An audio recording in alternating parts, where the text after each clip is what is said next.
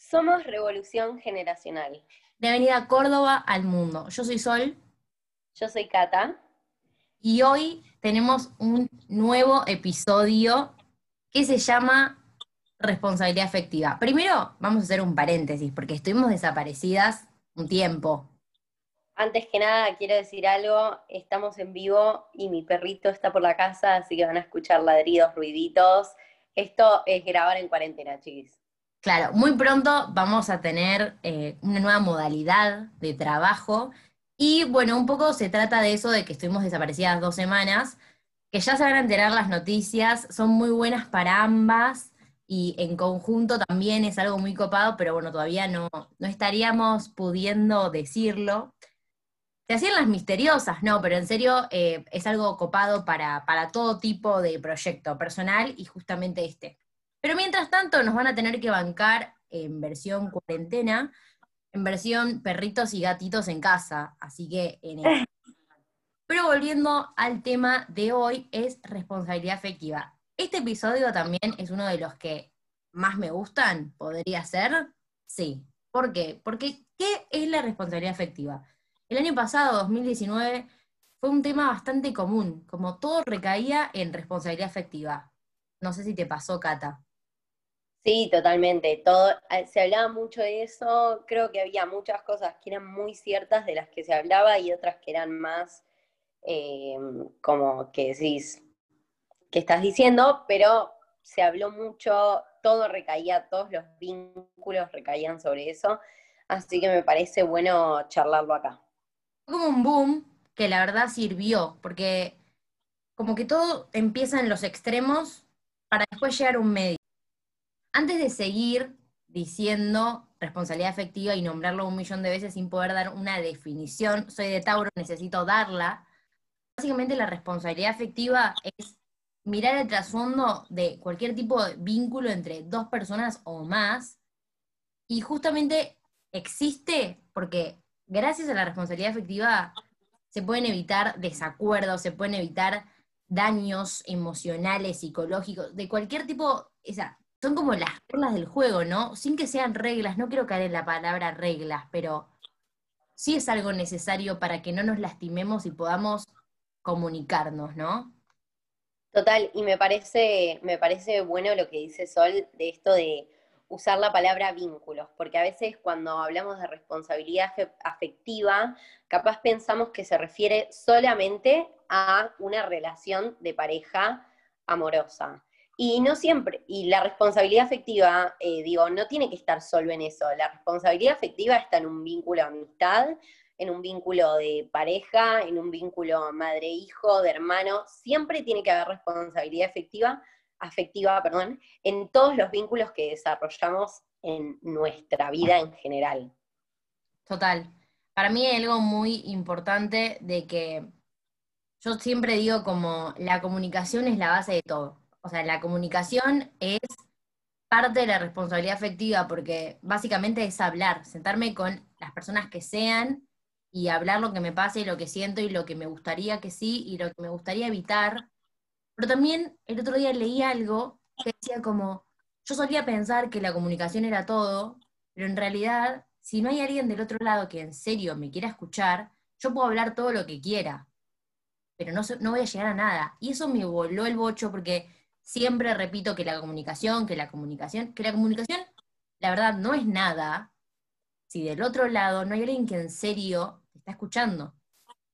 Eso es Total, me, parece que la responsabilidad afectiva tiene que ver también con, eh, ¿vieron cuando se hace un usuario en una nueva app que les dice aceptan las bases y condiciones? Para mí, básicamente, la responsabilidad afectiva se resume en eso en, ok, nosotros entablamos esta relación, del tipo que sea, de amistad, de lo que sea, repito.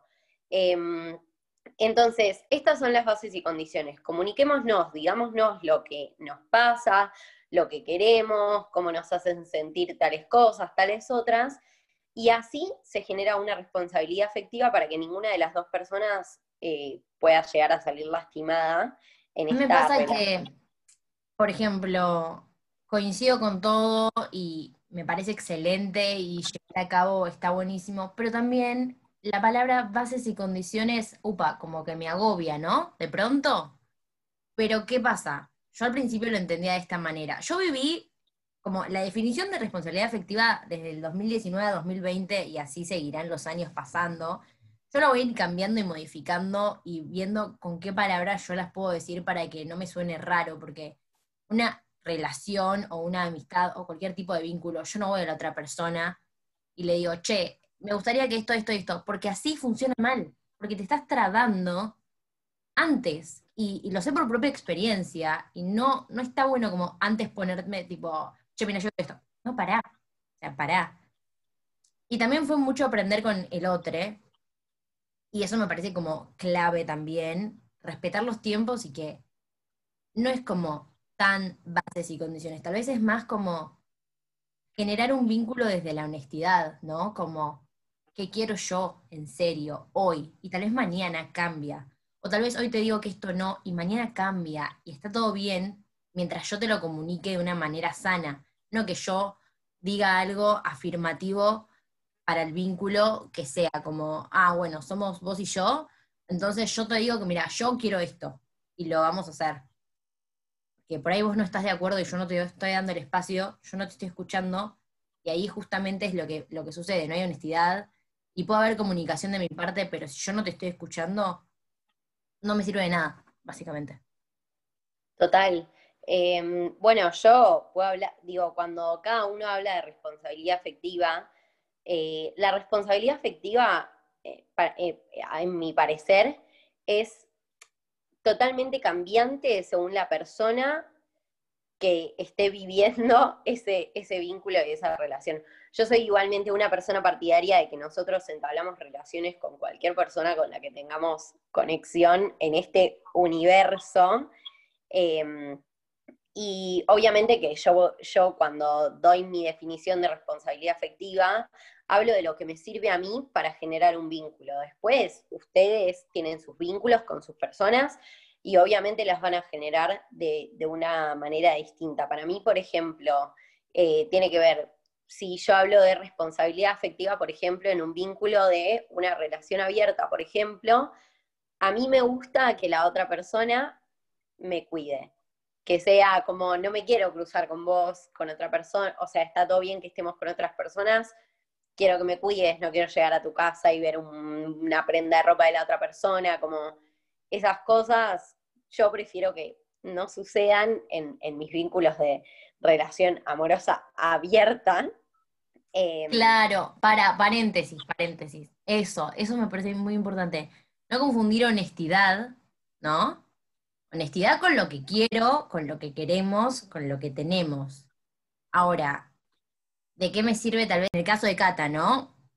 Tal vez a mí no me gustaría llegar a la casa de esa persona y ver a la otra persona ahí, tipo, ¿cuál es lo que dijiste? Yo me puedo llegar, se me rompe el corazón enfrente tuyo, pero enfrente, ¿eh? aunque sea algo acordado, porque la verdad es que no está buena la situación, en nuestro caso.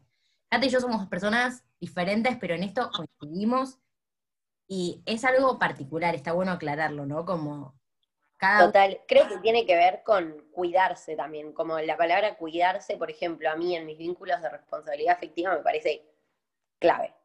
Cuidarse, cuidar al otro y cuidarse uno también, porque uno no quiere salir lastimado, no quiere lastimar a la otra persona. Cuidémonos entre todos.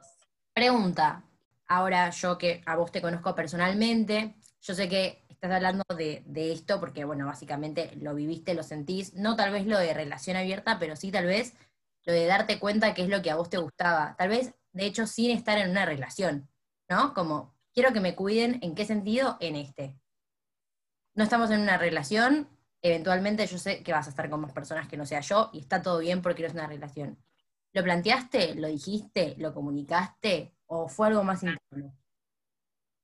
Yo creo que al principio fue algo más interno, como de darme cuenta yo sola que, era lo que necesitaba, porque eh, me pasaba que de repente en un vínculo pasaban cosas que yo decía, uy, ay, esto me dolió un poquito. Em, también me pasó que yo siempre fui una persona, no me gusta, no, no soy celosa, entonces no me gusta como decir cosas de, ay, esto va a parecer una escena de celos, entonces me pasaba que yo me guardaba muchas cosas que sentía y después no las decía por no querer dañar el vínculo, pero me terminaba dañando a mí misma. Y cuando me daño a mí misma, daño el vínculo, porque es como un círculo vicioso. Y en un momento como que dije, ok, me parece que tengo que empezar a comunicar las cosas que me pasan para que, porque las personas no me leen la mente, básicamente. Y una vez que yo internalicé eso y lo entendí, lo comprendí, lo pude sacar de mí, mis vínculos fueron mucho mejores porque yo empecé a comunicar lo que me pasaba, lo que me gustaba, lo que no, lo que me molestaba, y esos, esos vínculos que yo tenía empezaron a entenderlo también. Y yo creo que si hay alguien, si hay una persona a la que yo le digo, esto me molestó o esto me dolió, y no lo entiende y lo vuelve a hacer, es porque claramente es un vínculo que capaz no valía tanto la pena seguir teniendo en mi vida, porque no me está cuidando a mí. Entonces, es como hacerle un bien al mundo. Eh, amo, amo. Tener responsabilidad efectiva es hacerle bien un mundo. A un mundo, no al mundo, a un mundo, un mundo de personas. Totalmente. También hay algo que, ¿sabes? Que me em, eh, que encuentro mucho en muchas amigas mías, por ejemplo, que es como, eh, de esto, yo te digo, de este término que voy a usar ahora, podría ser un episodio entero, el término ghosting ghostear a alguien. ¿Qué sería ghostear a alguien? Básicamente desaparecer del mundo, de la vida de esa persona. Em, el tema ghosting, hay algo que yo... Está muy ligado. Muy total, Hay algo que yo veo mucho, por ejemplo, en mis amigas, que es como, bueno, total, este es hombre, no pasa nada que lo ghostee. ¿Entendés? Como si los hombres no sufrieran también un vínculo que de repente desaparece. Y eso me parece súper clave también saberlo. Ya de por sí el ghosting me parece una cosa horrible, yo lo he vivido, me lo han hecho, lo hice alguna vez, no me, voy a hacer la moralista acá, la de no. Totalmente. Lo hice alguna vez, comprendí que no está bien, entendí que hice sufrir a otra persona por haberlo hecho, después me lo hicieron a mí, lo sufrí como lo había sufrido la persona a la que yo se lo hice, y digo, no está bien, cuando tenemos que terminar un vínculo, por cualquiera sea nuestro trabajo interno que hicimos, que de repente decimos, uy, che, siento que esta relación no da para más, hablarlo con la otra persona, porque quizás no estamos hablando cosas que la otra persona puede cambiar o puede mejorar o puede tratar de, de hacer una introspección sobre eso. Y es más fácil hablar las cosas que desaparecer. Repito, lo he hecho creo que está muy ligado tal, vez al tema del miedo y, no es, no, la gente no es muy consciente de que también es un tema de honestidad. Yo también em, no hago tanto ghosting tal vez con parejas vinculares, sí hago ghosting con gente random. Y sin darme cuenta es como de pronto te ghosteé y te ghosteé feo. Y, y te ghosteé, te ghosteé, te ghosteé para siempre. No, mentira, para siempre no, pero digo, como muy de no darme cuenta y aislarme también, ¿no? Como un método de defensa. Tal vez es una amistad y tengo amistades que hace meses no hablamos y de pronto volvemos a hablar y está todo bien. Eso no lo considero ghosting, aunque tal vez sí para otras personas. Pero sí, ¿por qué la necesidad de desaparecer, eh, de no, de tener vergüenza de abrir un chat? No sé cómo explicar la sensación, pero es eso como tipo, por favor te archivo y, no quiero ver ni que, ni que me respondiste ni que estás ahí, como prefiero hacerme 100% la boluda y no está bueno, eh, justamente como decías, como para el otro, para mí y para, las relaciones y para el mundo. A mí me pasa algo, suponete, que yo para mí es re clave de responsabilidad emotiva, como tipo yo en mis, en mis vínculos lo repienso, de cuidar, de cuidar al otro, por ejemplo, te tengo que decir algo, que yo sé que es un tema fuerte, que te va a dejar pensando y lo que sea. Necesito decírtelo, por ejemplo, antes de que rindas un parcial.